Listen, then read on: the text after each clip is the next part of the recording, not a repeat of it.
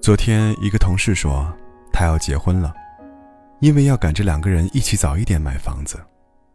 不久前朋友说，想结婚，因为想要一个孩子，生活实在没有趣味。还听到过不止一个人这样说，对方条件还不错，就结婚吧。很多结婚的理由，可是不知道为什么都是这样勉强的理由，让人听不出。感情中喜乐悲哀的成分，我仿佛已经很久很久没有听到有一个人说，他要结婚是因为很爱很爱一个人，因为想要和这个人永远的在一起。也许永远实在太远，也许人生真的无法十全十美。曾经在书上看到一位香港女作家写的一段话。我们是不是已经处在一个鸡肋世纪？生活上有着太多时而无味、弃之可惜的人情与事物，上至婚姻、事业，下至中午时分匆匆吃下肚的那个盒饭，都可能是鸡肋。读这段文字的时候，可以感觉到一种不见眼泪的悲伤，和一种不见血肉的折磨。生活，仿佛总在营造着。一个又一个的缺陷。有一天，我碰上一个高中时候的女友，我知道，很长一段时间以来，她都在不停的相亲，可是一直都没有遇到满意的。我于是问她，是不是要求太高了？是不是要那种高学历、高收入、高身材的？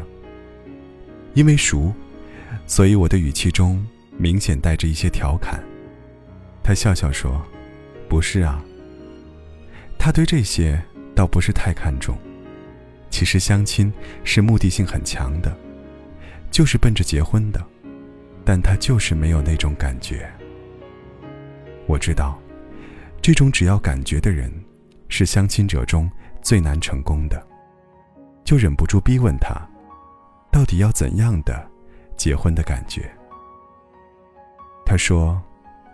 我只是希望，在我不开心时，他可以让我觉得，他会一直陪在我身边，即使不安慰什么，只是抱着我，紧些，再紧些，说，他会一直很爱我。他的表情坚定，没有一丝玩笑的神情。我忽然觉得有一点感动，像是在这个连月光都无法穿透的城市里。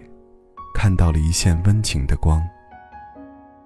我想，我不一定要求对方一定要让我感觉到切切的相思、苦苦的守候，或者绵绵的爱恋。我的婚姻，也只需云淡风轻、细水长流。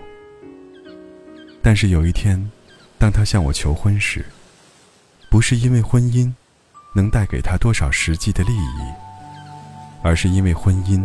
在他生活中的那份意义，我希望在那一刻，他可以给我一个理由，告诉我，他想和我相守，一起度过生命中的每一次喜怒悲欢，一起相守到老，即使只是在那一刻。